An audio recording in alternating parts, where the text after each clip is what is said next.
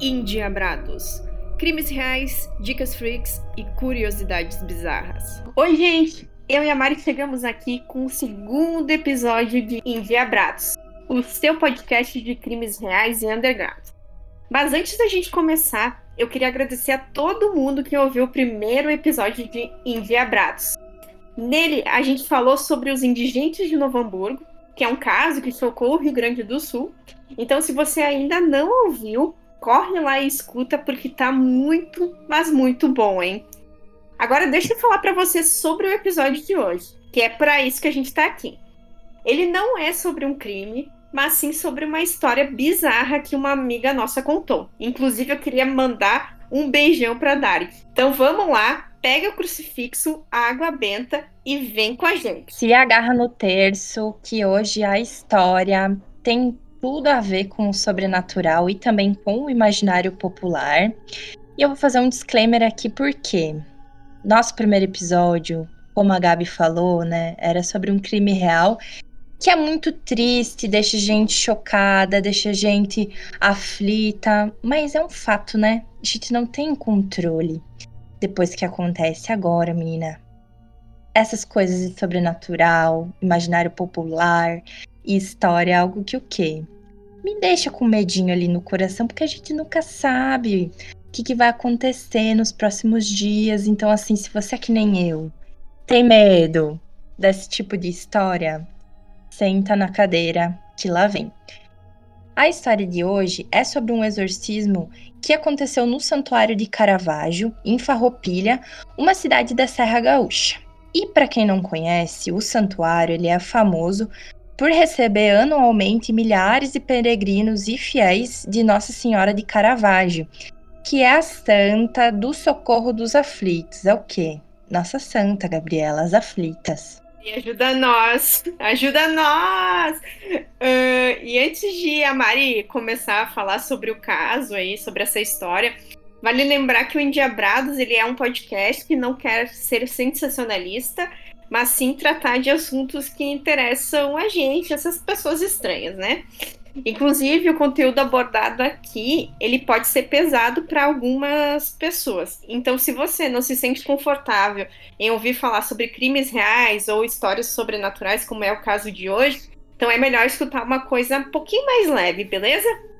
Exatamente, Gabi. É sempre bom reforçar isso com os nossos ouvintes. E agora que a gente já conhece o fato e o local da história do nosso episódio de hoje, vamos começar a falar sobre o exorcismo de Caravaggio.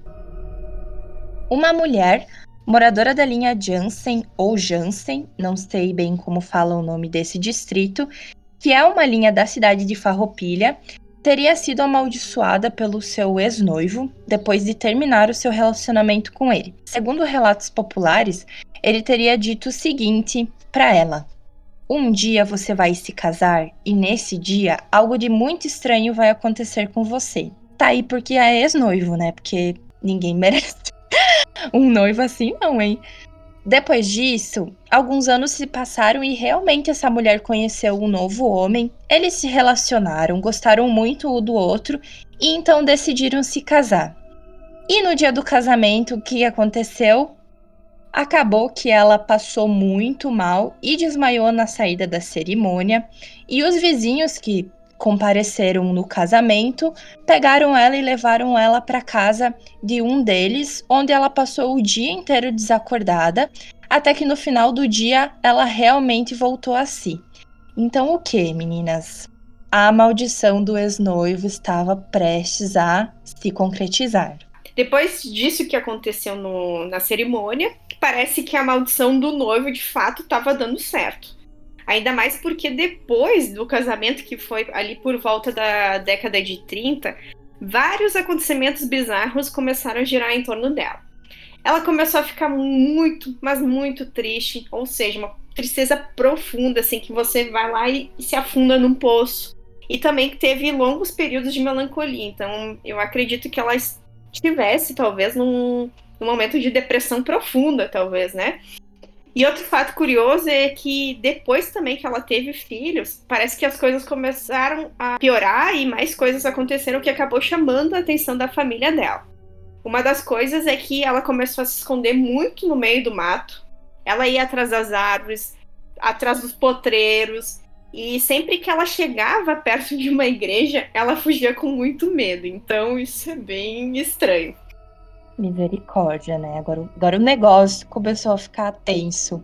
Esses acontecimentos, então, que a Gabi narrou, somados a uma série de outros eventos e relatos populares aí que contam que ela também ficava blasfemando, com voz alterada, que aqui na nossa cabeça a gente está imaginando aquela voz típica, né, de filme de terror, acabou de voltar do show de rock, tá dele grito aí pelos matos. Então, todos esses fatos fizeram com que o padre Teodoro Portolã, do Santuário de Caravaggio, chegasse à conclusão de que se tratava de uma possessão demoníaca. Ele então procurou o bispo de Caxias do Sul, Dom José Barea, que autorizou a realização do exorcismo. A gente aqui tá fazendo brincadeira, mas é porque a gente tá com medo, né? Porque realmente esse esse exorcismo e esse acontecimento é algo que é levado muito a sério, tanto pela igreja quanto pela população local, né? Então, realmente, de fato, aconteceu um exorcismo, tá documentado, enfim, é muito mais do que um, um relato popular, né? Então, o padre Teodoro, que comandou esse exorcismo na igreja de Caravaggio e algumas outras irmãs, passaram por todo aquele processo que a gente vê muito em filme também de preparação e purificação para realizar esse ritual, que envolve você jejuar, fazer confissão, enfim, se blindar aí espiritualmente, porque o que vem a seguir é louco. Então, já que o padre se preparou, as irmãs também que participaram também passaram por esse processo de purificação que a Mari comentou. Tá na hora da gente pegar, de fato, a Bíblia, abraçar na Bíblia, começar a falar sobre o ritual do exorcismo. O ritual ele aconteceu em 1947 e foi mais ou menos da seguinte maneira: a mulher ela chegou ao santuário a cavalo, mas dizem que durante todo o percurso ela teria se escondido várias vezes no mato, então ela continuou se escondendo no mato. E assim que ela chegou no santuário, o padre, o Teodoro, ele mandou trancar todas as portas e decidiu que seria mais seguro realizar o ritual em uma das sacristias, que é onde hoje tem o um espaço chamado Livrai-nos do Mal. E eu imagino que tenha sido inspirado nesse, nesse fato. Tá ficando pesado, gente. E durante o ritual, a mulher é, fez aquelas coisas clássicas, né? Que relacionados a, exor a exorcismo. Teve cuspido em crucifixo, blasfemou, xingou, acusou o padre e as irmãs de várias barbaridades e até debochou do latim do padre, né? Essa parte aqui é engraçada. Além disso, ela também tentou agarrar os pés dele durante o ritual. Gente, eu já ia estar tá desmaiada, né? Dizem que o rito foi tão pesado que uma das irmãs chegou a passar mal e teve que sair do local. Foram oito horas incansáveis de orações, leituras da Bíblia e ordens para que o demônio saísse do corpo daquela mulher. Até que a mulher cai no chão, de olhos fechados e fica parada. Eu já estava porta fora correndo e deixo esse problema para outra pessoa.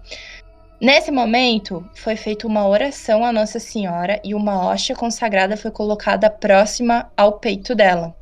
Depois de alguns minutos, ela acordou e apontou para um canto, dizendo que o demônio estava ali. Ali onde atualmente fica esse espaço chamado Livrar-nos do Mal, né? Que todo mundo.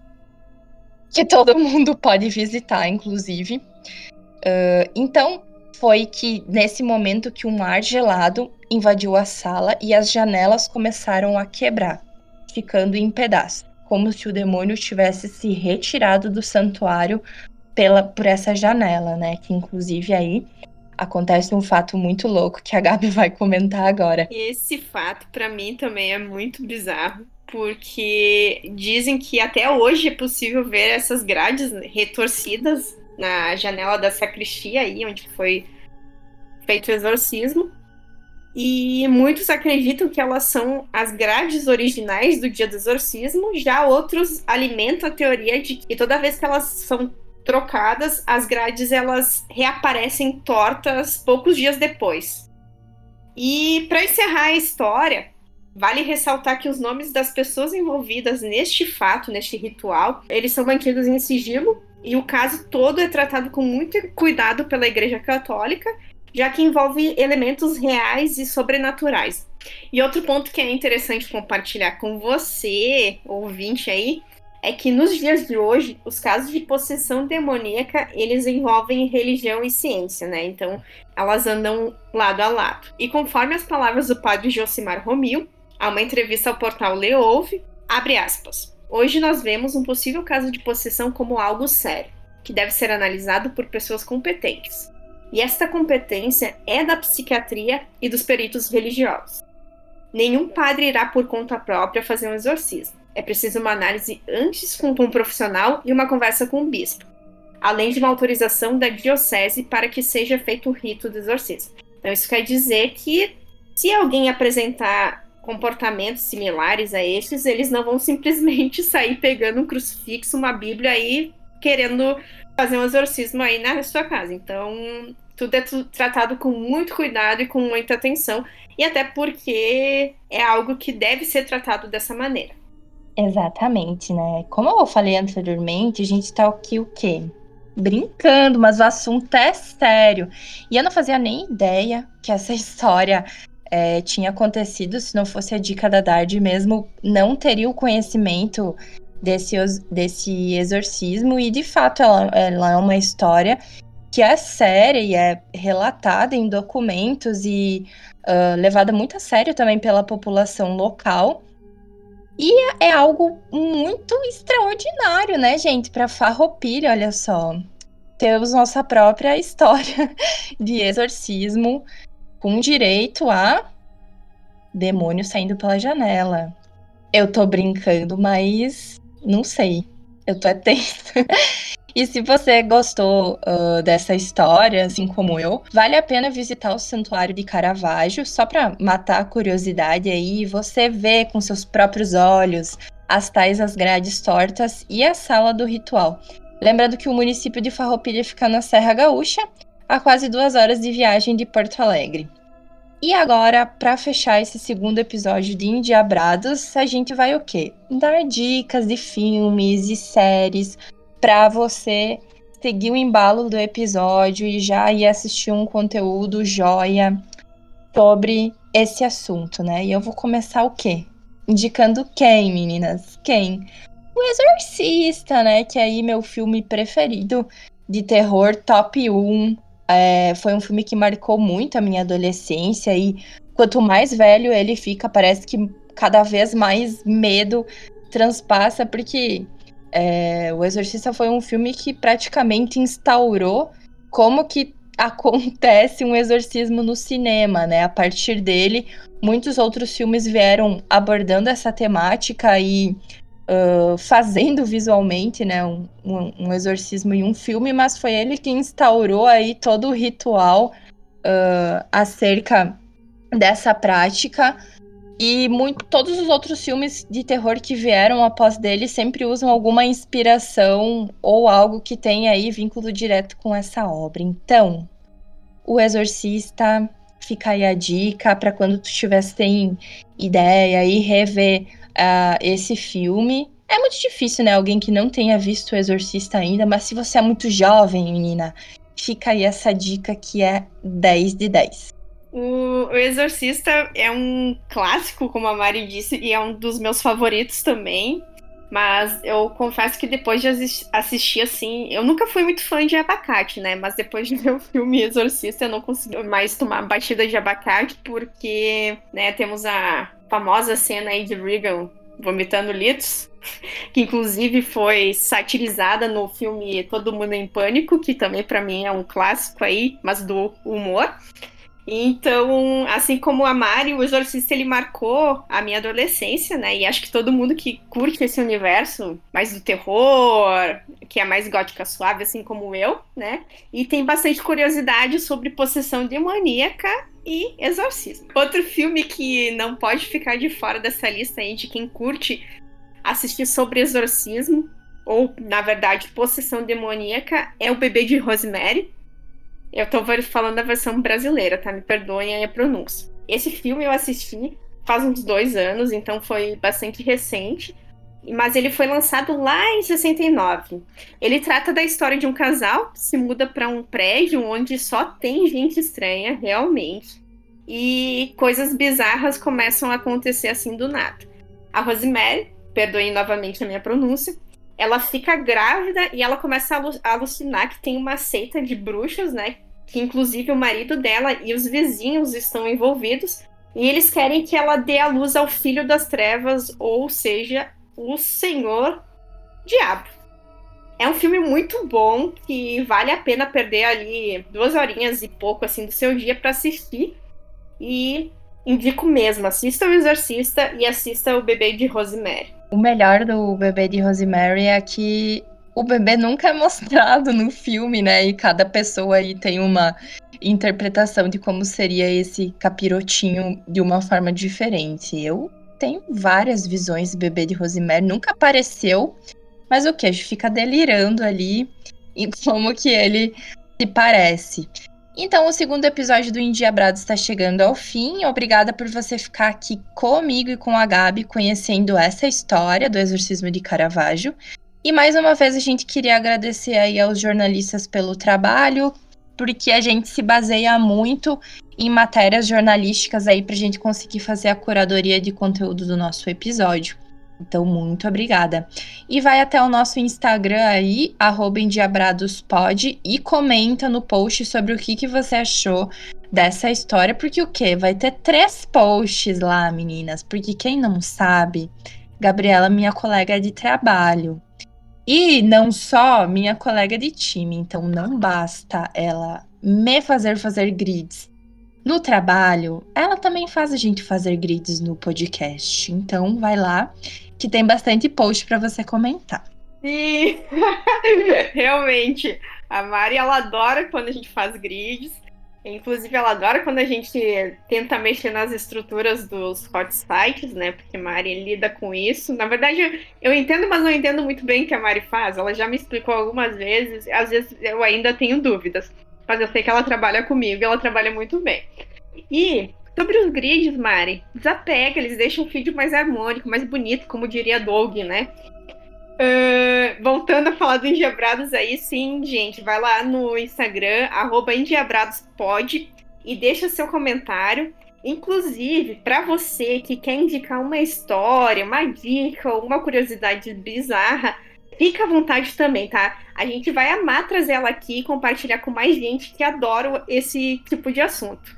E continue acompanhando Engenhabrados no Spotify ou na plataforma que você preferir, porque no próximo episódio tem muito, mas muito mais. Valeu, gente, e até mais! Indiabrados. Crimes reais, dicas freaks e curiosidades bizarras.